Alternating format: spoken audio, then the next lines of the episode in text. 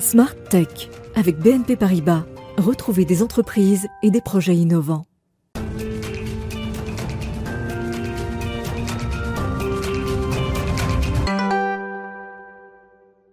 Bonjour à toutes et à tous, je vous souhaite la bienvenue. Vous savez que demain s'ouvre ce qu'on a coutume de présenter comme étant le plus grand salon mondial de l'innovation technologique ou aussi le plus influent au monde et pourtant ce sera une édition particulière. Alors Smart met en spécial, mais on va commencer cette édition avec euh, la question des grands absents au CES 2022.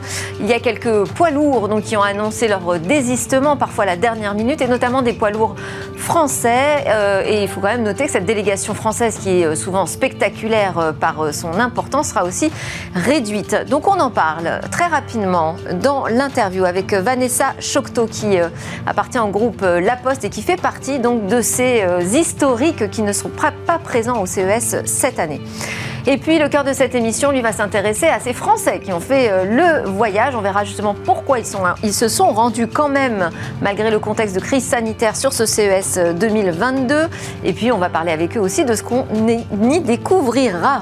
Et enfin, on va retrouver notre rendez-vous avec euh, notre réflexion sur le monde de la donnée. Et on terminera cette édition par euh, la séquence Et demain avec une technologie française qui va elle aussi faire son entrée au CES 2022. C'est la startup Macap qui présentera donc un concept de voiture volante de course.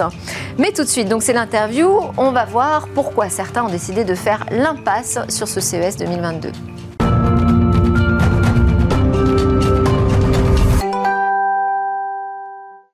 Et oui, ce sera donc un drôle de CES euh, cette année à Las Vegas. Euh, il n'y aura pas de GAFAM, euh, par exemple, donc ni Google, Amazon, Facebook, Meta, Microsoft, Twitter. Dans l'automobile, parce que c'est aussi un grand salon de l'automobile, hein, le CES, eh bien, il y a également des désistements chez General Motors, BMW, Mercedes, Waymo aussi. Dans l'informatique, dans les télécoms, on a eu l'annonce d'Intel, de Lenovo ou encore T-Mobile qui ont dit qu'ils ne participeraient pas à cette édition qui est d'ailleurs d'ailleurs écourté d'une journée. Donc, euh, bah, on n'aura pas des centaines de milliers de visiteurs euh, comme on a pu en avoir euh, en 2020, mais plutôt des dizaines de milliers. C'est le sujet donc de notre interview aujourd'hui avec Vanessa Chocteau. Bonjour. Bonjour Nelly. Vous, vous êtes directrice du programme d'accélération French IoT et aussi de la transformation interne de DocaPost, filiale du groupe La Poste, filiale numérique. Vous accompagnez des, startups au CES depuis 2015, donc vous avez mm. fait déjà six fois le voyage à Las Vegas, plus une fois de manière virtuelle euh, l'année dernière en 2021, puisque c'était 100% virtuel. Et là, cette année, euh, j'allais dire euh, soudain, le 21 décembre, alors que vous sembliez dans les starting blocks pour partir avec la délégation française, vous décidez d'annuler, donc pratiquement, j'allais dire, au dernier moment. Est-ce que déjà vous avez fait partie des décisionnaires? Alors, c'était une décision effectivement générale de la direction, qui est un choix de, de raison en fait qui a été fait tout simplement pour euh, bah, éviter euh, de prendre des risques d'un point de vue sanitaire et puis on est également beaucoup engagé sur des enjeux de société et sociétaux et donc euh, nous avons à cœur d'être exemplaires sur les consignes données aux entreprises aujourd'hui, notamment les grands groupes en France, de faire très attention à la formation de clusters et à la propagation. Donc la crise sanitaire s'est imposée à nous alors que comme vous le, vous le disiez au préambule, nous étions dans les starting blocks depuis début décembre.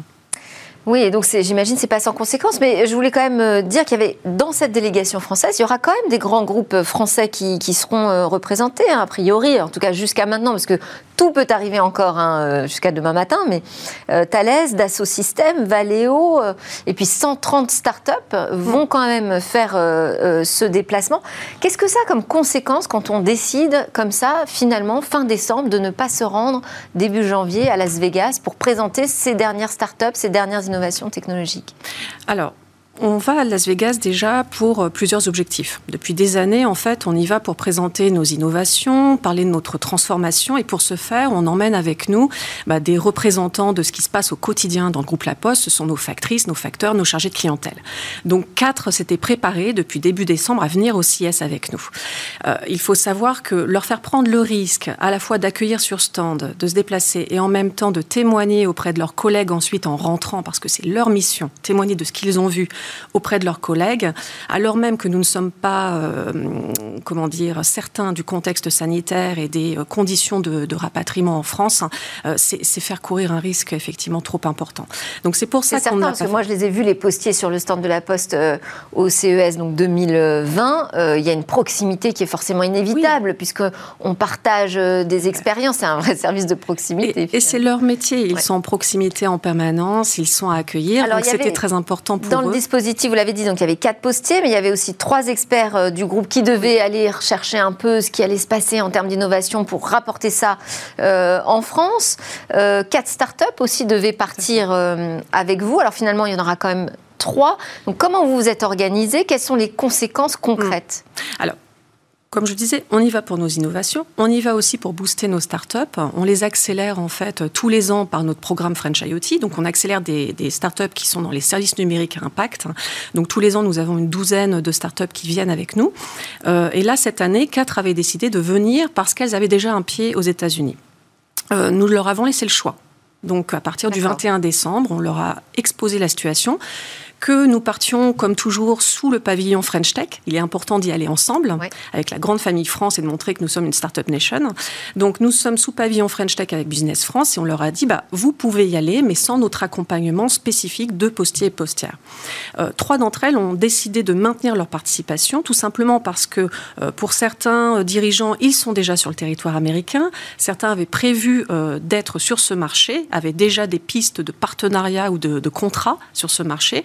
Donc trois startups que sont euh, Velco, qui fait de la livraison dernier kilomètre. Euh, nous avons également Music Care, qui est un dispositif de musicothérapie. Et puis euh, Tiny Coaching, qui est un chatbot pour l'apprentissage professionnel. Bah, toutes les trois ont décidé de maintenir leur participation. Donc elles vont être sur place, bien accompagnées, avec nos partenaires French Tech et Business France. Ok, et comment vous allez le suivre alors ce CES euh, Parce que vous n'avez pas non plus pris la décision d'être présent de manière virtuelle, hein, comme certains. On a des invitations pour participer, aller voir les stands virtuels. Vous n'avez pas pris cette décision. C'est-à-dire vous, allez complètement garder vos distances? Non, du tout. En fait, euh, alors effectivement, vous avez raison, un, salon d'une telle ampleur, c'est formidable. C'est un, vivier pour découvrir les tendances du marché, les tendances émergentes, aller voir euh, des startups. Pour nous, c'est très important en tant qu'accélérateur de découvrir euh, les pépites que nous pouvons accompagner les années suivantes. Surtout qu'en plus, nous avons un objectif de parité quand nous accompagnons des startups. Donc, nous voulons aussi découvrir des fondatrices et pas que des fondateurs. Donc, c'est très important d'être sur place. Et effectivement, rien ne remplace place cette proximité. Maintenant, euh, nous sommes des habitués du CS. Donc, nous avons nos partenaires. Nous avons Business France, nous avons French Tech, nous avons ceux qui participent euh, aux délégations à des Learning Expeditions. Et eux sont euh, ont décidé de maintenir leur participation, donc vont nous ramener ce qu'ils ont vu, vont témoigner. Et puis, bien sûr, nous sommes connectés, vu que nous sommes euh, un adhérent euh, bah, du CIS, nous sommes connectés quand même à la plateforme en ligne et pouvons à toute, enfin, toute la semaine chercher les innovations. Et en général, quel retour, parce que vous avez quand même l'expérience de, de, de, cette édition de, CES, en général, quels sont les retours concrets d'un salon comme celui-ci? Alors, les retours, bon déjà, vous pouvez imaginer, c'est la communication. En fait, nous sommes extrêmement regardés et scrutés au niveau de la France en étant présents à des milliers de kilomètres. Donc on a un effet communication formidable à la fois pour le groupe et à la fois pour nos startups. Ça, c'est extrêmement important pour passer euh, nos nouveautés, nos nouveaux services. Euh, la deuxième chose, c'est concrètement, d'un point de vue business, il faut savoir que c'est incroyable en termes de passage sur les stands, le nombre de contacts qualifiés que vous pouvez avoir. Donc, on va attendre les résultats fin de semaine. Auprès de quel type de, population Alors, en fait, les grands groupes euh, industriels, les grands groupes de services, donc ça peut être des partenaires pour nos startups, ça peut être également nos clients ou nos futurs partenaires. Euh, Mais étrangers Parce que c'est... Alors, non, européens. Européens, d'accord. Alors, on peut avoir des étrangers, effectivement. On va aussi CIS pour être euh, consumer oriented, donc effectivement, il faut avoir des produits grand public. Et puis on va au CIS aussi quand on a la volonté d'avoir une ambition, enfin quand on a une ambition internationale. Donc on a tous ces types de groupes de présents. On a aussi des distributeurs. Certaines startups, par exemple, ont eu des propositions de contrats de distribution en Asie ou au Mexique ou en Amérique du Sud en étant au CIS. Donc c'est ça que nous attendons. Généralement, nous, on a le curseur qui nous permet de voir qu'ils ils ont à peu près 200 contacts qualifiés à la fin d'une semaine. Donc tout ça, c'est pour les startups que vous, que vous accompagnez? Et nous, quand nous y sommes au niveau euh, bah, personnel, groupe La Poste, avec nos propres innovations, nous avons également à peu près 200 contacts qualifiés qui nous permettent de vérifier que nous avons une appétence marché et d'aller proposer nos services et nos solutions. Et donc, ça vous permet de commercialiser des technologies de DocaPost, par exemple, auprès de, marchés étrangers. Oui, et le CIS est très important. Euh, on voit trois choses au CIS. On a la confirmation euh, de l'usage. Est-ce qu'il y a bien une appétence? Est-ce qu'on est crédible? Est-ce qu'on est, euh, vu sur le marché? Est-ce que le service va être utile? Ça, c'est le premier point. Ensuite, on va avoir la, la faisabilité technologique qui va être confirmée ou pas. Les questions posées par toutes les personnes, des ultra spécialistes qui parcourent le CS, vont permettre de euh, challenger sa technologie. Donc ça, c'est primordial quand on se lance dans un service numérique où on est souvent en test and learn. Donc le CS est également un très beau terreau pour apprendre. Et puis la troisième chose d'un point de vue business, on a des confirmations avec des demandes euh, bah, de distribution, des demandes de partenariat. Généralement, les startups et nous-mêmes, quand nous revenons de CS, nous avons à peu près six mois de rendez-vous de planifier. Et, comment vous allez remplacer alors cette euh, absence physique? Alors l'absence, pas tout à fait, vu que nous avons nos startups. Donc nous allons être en contact avec elles en permanence pour voir comment cela se passe et si nous sommes dans les mêmes indicateurs que ceux que nous avions les années précédentes. En plus, c'est très important. Très rapidement, hein, parce que là, on, est à la fin oui. de. Et puis surtout que nous n'avons pas eu de présence physique l'année dernière. Donc on va voir s'il y a un véritable rebond en 2022. Ça, c'est important. Et puis tous nos partenaires qui sont sur place vont scruter les thématiques de l'année. C'est euh, les technologies pour un futur responsable. Ça nous intéresse. Donc vous aurez donc vous aurez euh, des retours qui viendront de Las Vegas et ce sera tout le travail pour débriefer ici après. Beaucoup de travail de compilation. Très bien. Merci beaucoup Vanessa Chocteau donc de DocaPost, la filiale numérique de La Poste, qui a choisi donc de vivre ce CES un peu à distance.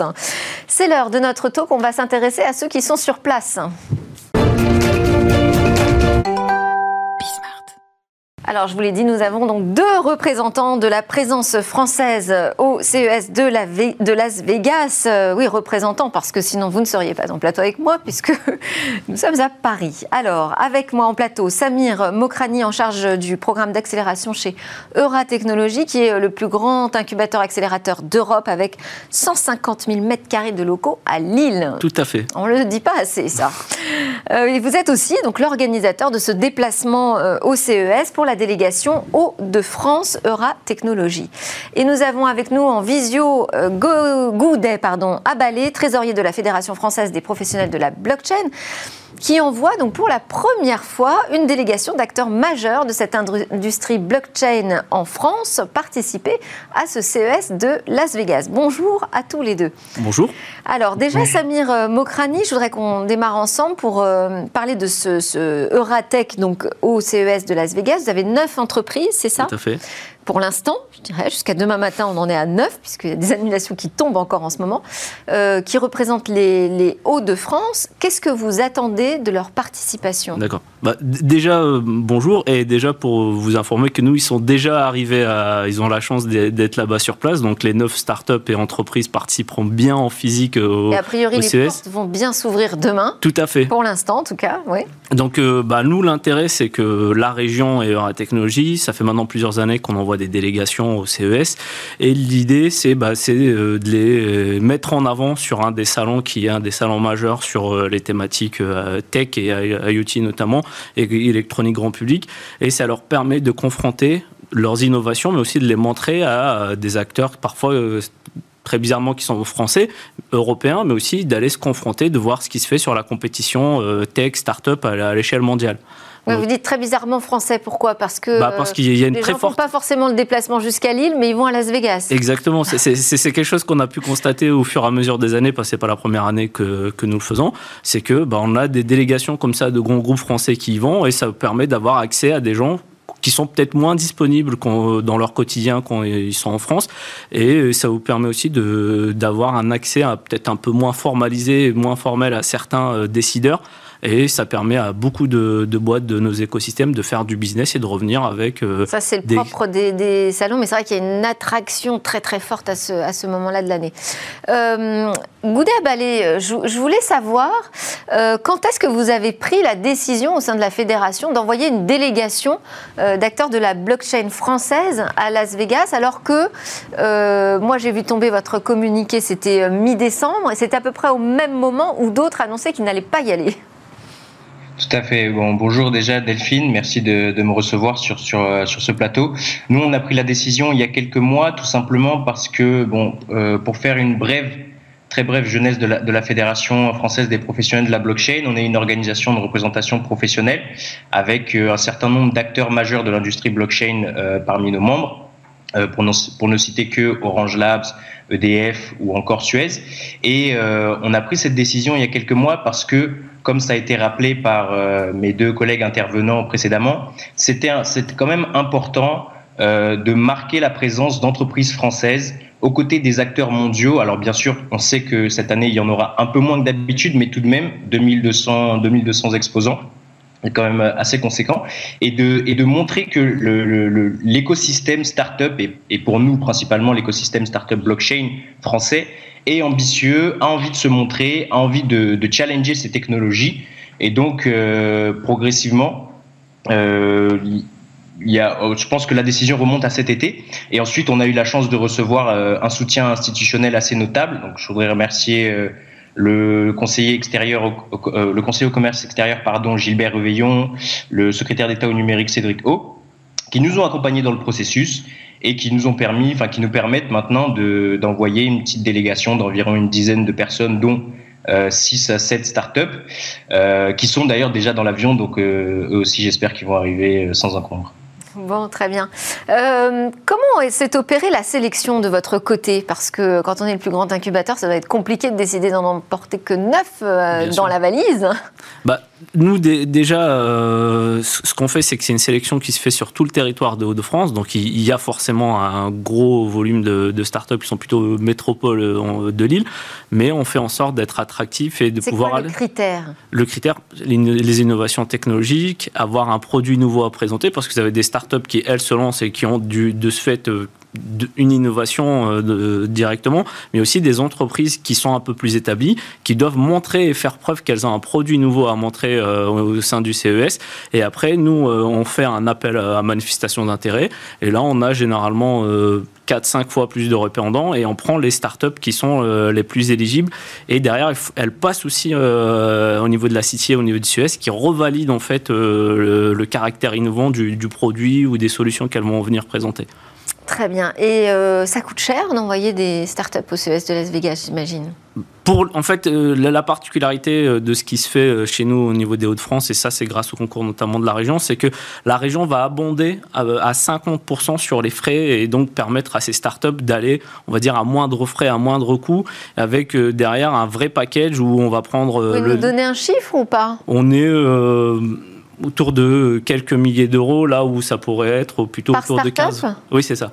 D'accord. Donc euh, là, et dedans est compris une formation parce qu'il faut les préparer à aller sur ce avec type de... Avec le voyage, le avec logement le voyage, le logement, euh, la formation qui est, euh, qui est bah, faire son, son communiqué de presse en anglais, faire des sessions de pitch, préparer sa présence sur salon. On, les amène aussi à comprendre qu'il faut préparer les salons, donc euh, regarder les, personnes qui seront présentes, s'il y a des prospects qui peuvent être intéressants pour elles, nouer des contacts sur les différents réseaux à, travers ça, et d'y aller et vraiment de performer euh, à partir du moment où elles sont sur stand. Donc, quelques milliers d'euros par startup pour euh, Euratech. Hein. C'est ça. Pour en fait, c'est pas les startups qui financent les startups vont payer, mais la région va abonder. Euh, ah, les startups, ça leur coûte directement voilà, c'est ça. C'est euh, mais par contre, elles payent, elles, ont, elles payent la moitié du prix. C'est pareil pour vous, euh, Goudé à balai Même mécanisme?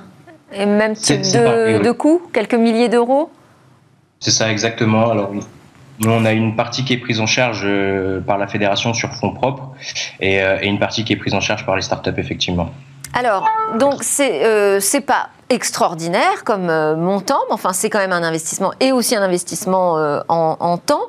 Donc j'imagine qu'on en attend des retours très concrets. Quels sont les objectifs des, entreprises qui sont parties? Juste de la visibilité ou ça va au-delà? Non, on va au-delà de la visibilité. Là, le but c'est vraiment d'aller concrétiser commercialement, c'est-à-dire de bah, rencontrer, je vous ai expliqué, des, quelques groupes qui peuvent être français et du coup d'avoir accès à la bonne personne pour derrière commencer à déployer, à délivrer le produit en signant des contrats, que ce soit avec euh, euh, des boîtes pour le déployer en France, en Europe, mais pourquoi pas aux quatre coins Donc du monde. Vraiment trouver des clients sur Ah oui, oui, c'est vraiment. Euh, enfin, il y a le côté très communication que nous on en fait, mais les startups et on les sensibilise au fait, c'est c'est pas juste aller faire, excusez-moi le terme du tourisme, c'est vraiment aller avec une idée de performance et d'aller signer des contrats pour pouvoir continuer à se développer, que ce soit ici en France, en Europe ou même dans le monde entier.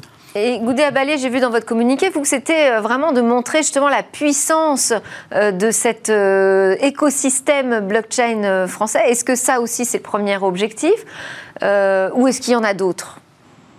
Oui, bah, comme, comme ça a été précisé, alors c'est le premier objectif, mais bien sûr, nous, l'idée derrière, et, et, je reviens sur le, la porte, la visée de la fédération, c'est d'accompagner le développement économique, commercial de nos membres. Donc euh, actuellement, on a une vingtaine de membres et on, on veut vraiment œuvrer à leur euh, permettre un certain essor économique. Donc là-dessus, le CES est euh, clairement s'inscrit clairement dans cette vision-là. On a plusieurs startups qui vont présenter des nouvelles technologies. Je pense à Tessie qui va présenter une technologie euh, de vote basée sur la blockchain qui s'appelle Digital Vote. Euh, je pense également à Suez, qui est un acteur majeur de la transition euh, écologique des services à l'environnement et qui va présenter également une nouvelle technologie qui s'appelle Circular Chain et qui permet de contrôler sur toute la chaîne de valeur la traçabilité des matériaux tout au long de la valorisation. Donc on a un certain nombre de cas d'usage qu'on va présenter et euh, derrière, donc ça c'est pour la délégation start-up, mais derrière l'équipe de la FFPB va également chercher euh, à nouer des, des, des, des, synergies, des relations avec les acteurs sur place, rencontrer à la fois des acteurs américains, mais aussi les acteurs français qui seraient présents là-bas, et faire en sorte d'apporter de la valeur ajoutée euh, en matière, enfin un retour sur investissement en quelque sorte pour la participation de nos mondes. Il y a une, une touche française sur la blockchain, une spécificité des savoir-faire? Oui, oui, c'est exactement ce que ce que nous nous cherchons à, à mettre en avant. Je crois que euh, hier sur votre plateau, quel, euh, une sénatrice mentionnait la, préférence communautaire. Euh, la préférence communautaire à la blockchain, elle existe. On a des savoir-faire français, on a une technologie qui est compétitive, qui est intéressante, euh, qui est aussi respectueuse de certaines euh, euh libertés ou de la vie privée, de la protection des données, etc. Et c'est justement ça, tout ce, patrimoine, j'ai envie de dire technologique euh, blockchain français que nous on cherche à mettre en avant. Euh, que ce soit avec le, le Consumer Electronic Show, mais également au quotidien, sous l'impulsion de Jean-Michel Miss et euh, Rémi André-Oscan, qui sont donc les fondateurs de la, de FFPB. Oui, c'était euh, Catherine Morin de Sailly, la sénatrice, tout qui parlait euh, de l'importance d'avoir une préférence européenne. même question, cette French Tech, est-ce qu'elle va aussi chercher des investisseurs étrangers? Et est-ce que là, ça peut pas poser question justement sur euh, cet export de, nos savoir-faire et peut-être mm. cette appropriation par euh, des Américains qui sont déjà bien euh, dotés, je dirais. D'accord. bah écoutez, forcément, c'est un des enjeux d'aller au c'est de rencontrer des investisseurs. Et même nous, en tant que Technologie, on va pour nouer des partenariats avec soit des, des fonds, des incubateurs, des accélérateurs qui peuvent nous ressembler. Mais je pense qu'il n'y a pas vraiment de crainte à avoir là-dessus parce que il y a déjà un gros avantage, on parlait tout à l'heure de, blockchain, on en a quelques-unes, euh, pour ne pas la citer, trading. Et en fait, la capacité que nous, on a ici, c'est d'avoir des, des, gens qui sont des très bons ingénieurs, des gens qui sont très bien formés. Et comparé notamment aux États-Unis, ils coûtent moins cher pour les mêmes niveaux, voire parfois meilleurs en termes de compétences. Donc à ce niveau, on voit des centres de R&D euh, américains s'installer à Paris pour cela. Hein. Exactement. Et donc l'intérêt pour elles, c'est de garder un peu ce socle en dur des, équipes techniques ici en France, en Europe. Et après, commercialement, elles ont intérêt à avoir des, des présences, euh, des bureaux avec euh, des, des, sales et des équipes marketing qui peuvent être aux États-Unis. Et les deux peuvent matcher. Nous, ce qui nous intéresse, c'est que vraiment les équipes qui envoient, enfin les entreprises qui envoient leurs équipes aux États-Unis, notamment pour se développer à travers le CS, c'est qu'elles puissent avoir des nouveaux débouchés, avoir des partenariats, des fournisseurs, des clients qui, puissent être rencontrés à ce moment-là. Le, le marché à l'international. Et nous, ce qui nous intéresse, c'est vraiment d'avoir les métiers un peu en dur, donc tout ce qui est les tech, tout ce qui est les data science, tous ces, ces éléments-là qui font le produit, qui soit ici en France et en Europe, et du coup qu'elles puissent, pourquoi pas, demain se développer aux États-Unis, mais aussi en Chine, sur, des marchés africains, sur, ce type de choses.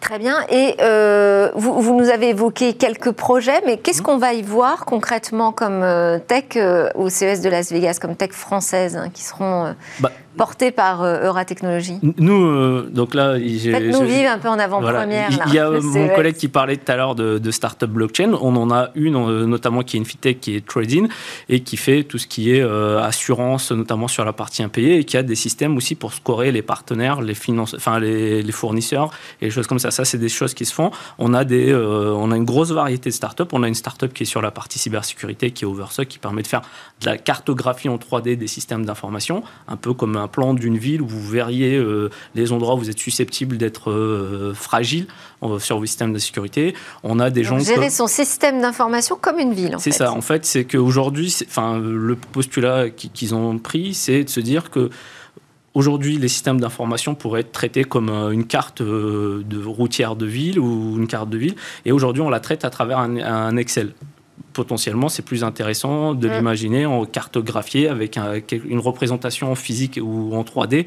Et du coup, c'est beaucoup plus pertinent et beaucoup plus euh, facile pour les RSSI, les DSI d'avoir ce type de choses. On a également des startups comme Autonome qui font tout ce qui est euh, de la batterie, tout ce qui est système de recharge euh, et des groupes électrogènes connectés. Donc dans, euh, la, dans la transition énergétique Exactement. On a des, des gens comme euh, euh, Smart Building Energy qui, eux, sont sur tout ce qui est efficience du bâtiment.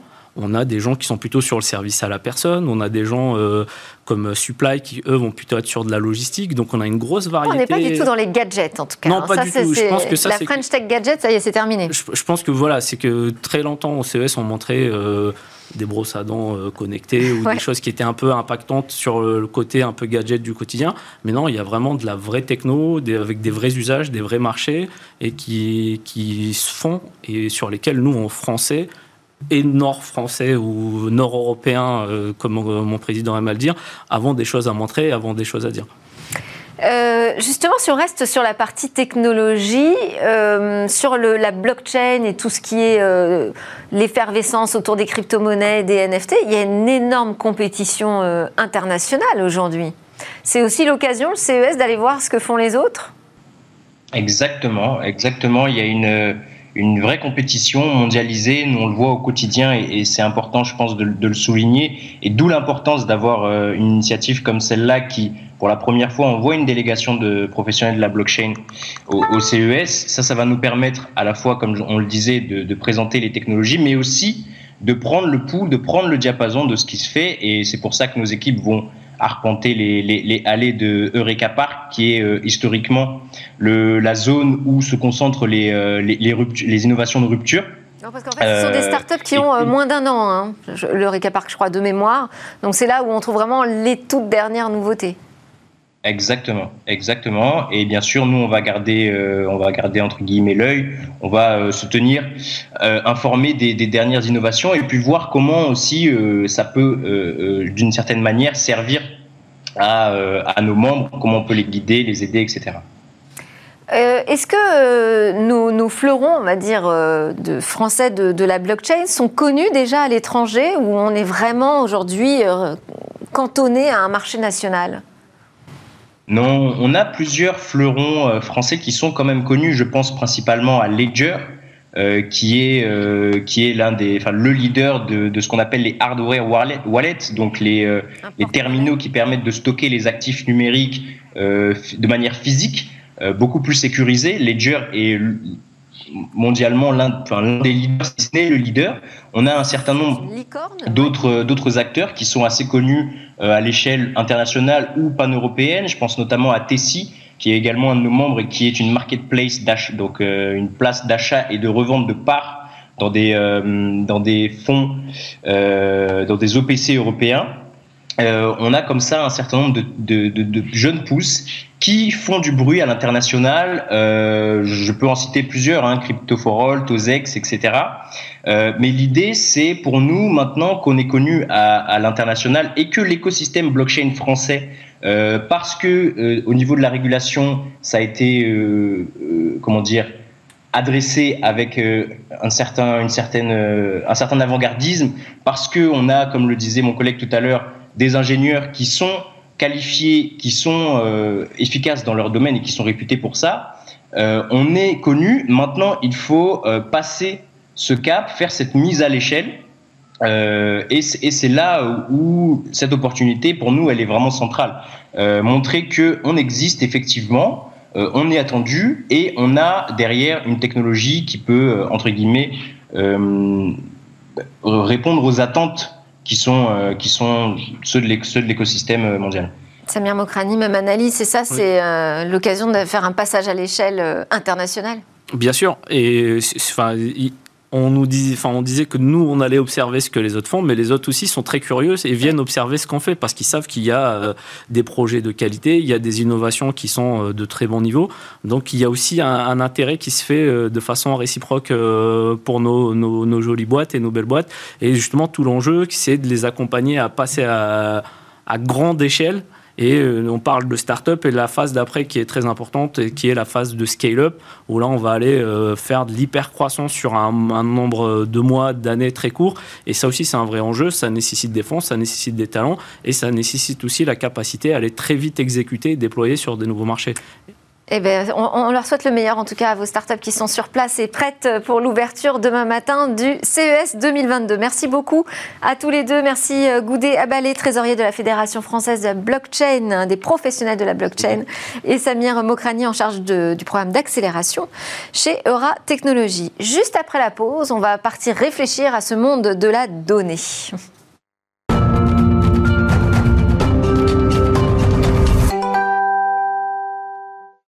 Et nous voilà de retour sur le plateau de Smartech avec euh, déjà une spéciale CES 2022, grand salon de la high-tech qui ouvre ses portes demain matin. Dans cette euh, deuxième partie de l'émission, on va justement aller euh, retrouver une tech française qui fera son entrée au CES 2022 avec un concept de voiture volante de course. Mais d'abord, c'est l'heure de notre rendez-vous de réflexion sur le monde de la donnée avec Arnaud Tanguy, président du Cercle de la donnée, spécialiste du numérique et de la cybersécurité. Bonjour Arnaud Tanguy, bienvenue. Bonjour Delphine. Alors, euh, donc je disais, on a l'édition 2022 du CES qui s'ouvre demain. Quelle euh, analyse faites-vous déjà des grandes tendances du numérique en ce début 2022 Alors, ce que je note, c'est que des sujets a priori décorrélés. Euh, alors, on parle de scanners alimentaires qui, sont, qui utilisent l'intelligence artificielle, des brosses à dents connectées, des drones de livraison, des robots de chaîne de production eh bien, euh, tous, ces, tous, ces, éléments qui semblent décorrélés, en fait, ont un point commun. Et le point commun, c'est l'usage systématique et enrichi euh, de la donnée. Euh, voilà. Et moi, je suis persuadé, en tant que féru de technologie, en tant que féru d'innovation, que, ce millésime 2022 euh, du CES sera un grand cru et j'attends avec impatience les innovations, euh, les, révélations que, que l'on aura cette saison. Eh ben oui, moi aussi. Alors, donc selon vous, cette grosse tendance, c'est pas tellement ce que vous nous dites, c'est pas tellement les techs avec les différents secteurs et tout ça, c'est vraiment quel usage on va faire de ces données? Absolument. Alors, pour moi, le, bon, c'est pas nouveau. Hein. La, donnée euh, est déjà utilisée par le numérique euh, depuis euh, le, démarrage, je dirais.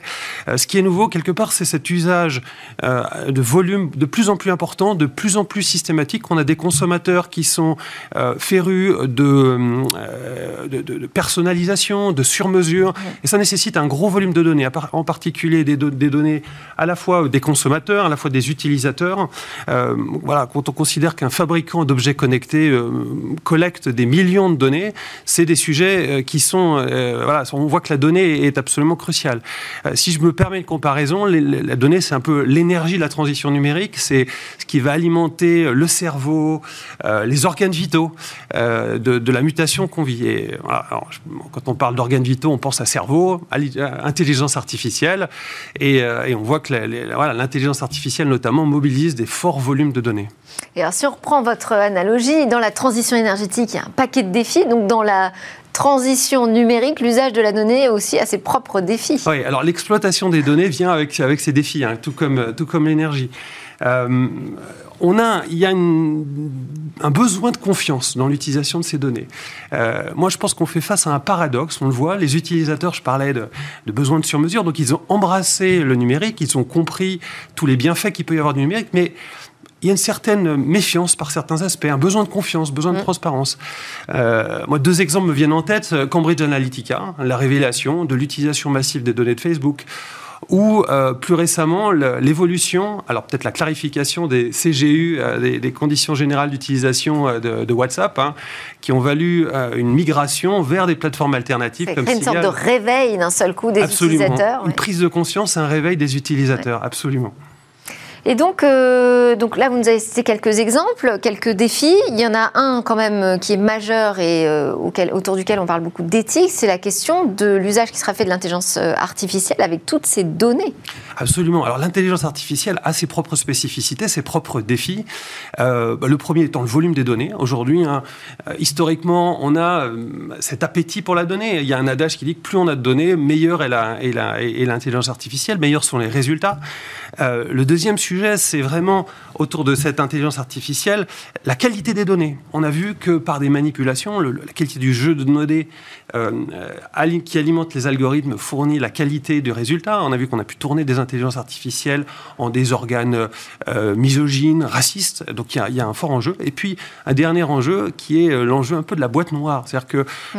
l'idée que ces algorithmes sont tellement complexes que la pensée humaine ne pourra pas comprendre. Et donc les résultats, il y a un biais dans l'interprétation des résultats.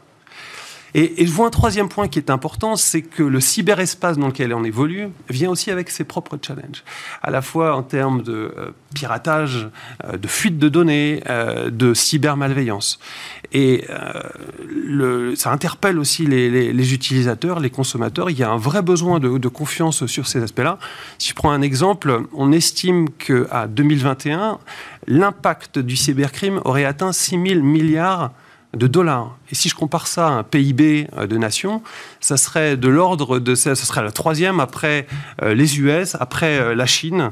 donc ça serait le, troisième, troisième jeu. Donc pour nous, il y a, il y a un vrai, au sein du cercle la donnée, on a, un vrai enjeu, une réflexion autour de cet enjeu, un enjeu de confiance, euh, parce qu'on n'en est qu'au début, en fait. Quand on regarde le CES, euh, l'émergence de l'informatique quantique, l'émergence des nouvelles technologies, du grid computing, vont probablement nous propulser dans une nouvelle dimension du numérique. Et donc, il y a un vrai enjeu de confiance collective autour de ce sujet. Et alors, comment, quelles sont ces, ces conditions euh, nécessaires à cette confiance collective? Alors, pour poursuivre mon, analogie avec l'énergie, euh, eh bien, euh, il faut à la fois la protéger et à la fois l'utiliser à bon escient. Euh, alors, bonne nouvelle, il y a une bonne nouvelle, c'est que la plupart des sociétés, notamment celles qui sont au CES, ont pris conscience de ce, sujet-là et donc l'abordent. Pour moi, il y, a, il y, a, trois piliers, trois notions qui vont structurer une démarche. La première, c'est la sécurité. La seconde, c'est la protection de la donnée à caractère personnel. Et la troisième, vous le mentionnez, c'est l'éthique. Euh, la sécurité, on la connaît, c'est assurer la confidentialité des données qui sont confiées à, l'entreprise, euh, les données des, collaborateurs notamment, des, des, consommateurs notamment, euh, mais c'est aussi un, levier, alors donc la mise en place d'outils, d'organisation, mais il y a un levier qui est plus facile, c'est réduire le volume de données, tout simplement. La, volume, la, donnée qui n'existe pas n'a pas besoin d'être sécurisée. Le deuxième sujet là-dessus, c'est, ben, ça, ça consiste à effacer les données. Le deuxième point... Ménage. Voilà, faire le ménage, exactement. Et ça a un impact en plus, euh, il y a un des sujets que vous abordiez l'autre jour qui était l'environnement, l'impact environnemental. Je réduis, je protège et je réduis mon impact environnemental. Exact. En termes de données, de données personnelles, data privacy, euh, voilà, pareil, être clair sur les traitements. Euh, exemple vécu, ne pas demander une date de naissance quand on achète un aspirateur. Être clair sur qui accède à ces données-là. Et enfin, la troisième dimension, l'éthique, eh bien, c'est quand on adopte une nouvelle technologie, il va y en avoir, l'intelligence artificielle, des innovations, réfléchir à l'impact éthique. Un peu à la manière de ce qu'on fait en RSE ou euh, l'impact environnemental, euh, l'impact climatique d'une entreprise. Pourquoi, pourquoi pas ne, pas mettre, mettre en œuvre un, comité d'éthique qui, eh ben, qui s'occuperait de Il y en a, heureusement, et d'ailleurs même dans Smartech, on a un rendez-vous sur le sens de la donnée et des réflexions avec vous sur le monde de la donnée. Merci beaucoup. Arnaud Tanguy, président du Cercle de la Donnée, pour vos éclairages à chaque fois sur la manière dont on doit réfléchir à toutes ces datas et leur utilisation. À suivre, on continue notre fil sur le CES 2022. On va parler donc de voitures de course volantes.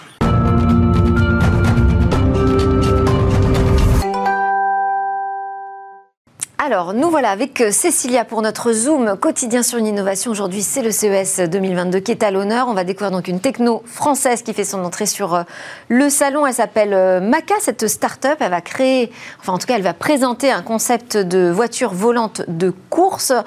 Elle imagine même pouvoir organiser des compétitions de type F1. Oui, ça paraît assez dingue. En fait, exactement comme dans Star Wars, vous savez, ce film de science-fiction avec le jeune Anakin Skywalker qui conduit un module dans les sur la planète Tatooine. Bah, c'est ça qui a inspiré en fait euh, les fondateurs de cette société, de cette jeune société euh, Maca.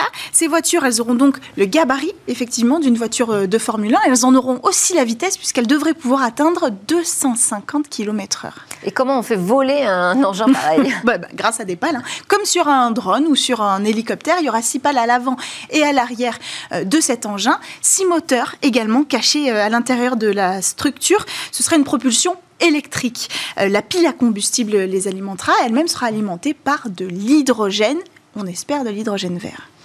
Et est-ce qu'il y aura un pilote caché à l'intérieur? Il y aura un pilote caché à l'intérieur, effectivement, avec des manettes. Ça se conduira un petit peu comme un hélicoptère, mais de façon beaucoup plus souple et plus flexible. Une manette pour aller à droite et à gauche et une manette pour aller en haut, en bas, et puis pivoter également pour faire peut-être des effets assez impressionnants. Le tout, quand même, va peser 600 kg, donc ce sera euh, assez technique à piloter.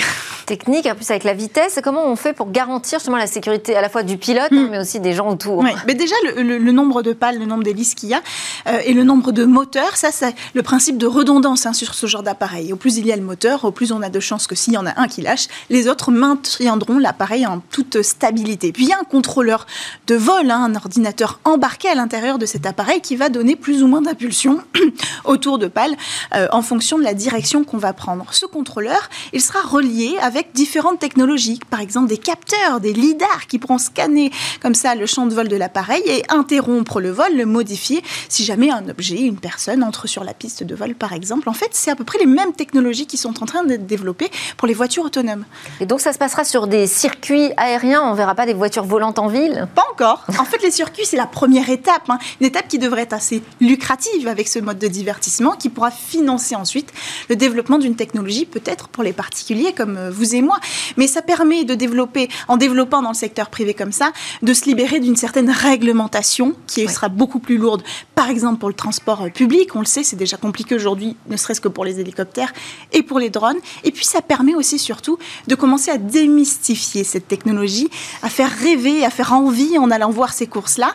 Alors, pour rêver, d'ailleurs, on va pouvoir commencer à aller observer tout ça dès l'année prochaine avec un premier test grandeur nature à la rentrée 2022. Donc je donne rendez-vous à tous les fans de science-fiction peut-être pour aller découvrir cet engin volant. Merci beaucoup Cécilia Sévry. C'était euh, Smart Tech avec euh, cette première édition euh, dédiée au CES 2022. Ça continue demain, bien évidemment. Pendant toute la durée du salon, on fera ce focus sur ce qui se passe en ce moment à Las Vegas. Et on démarrera d'ailleurs la journée avec une interview de Cédrico, le secrétaire d'État au numérique.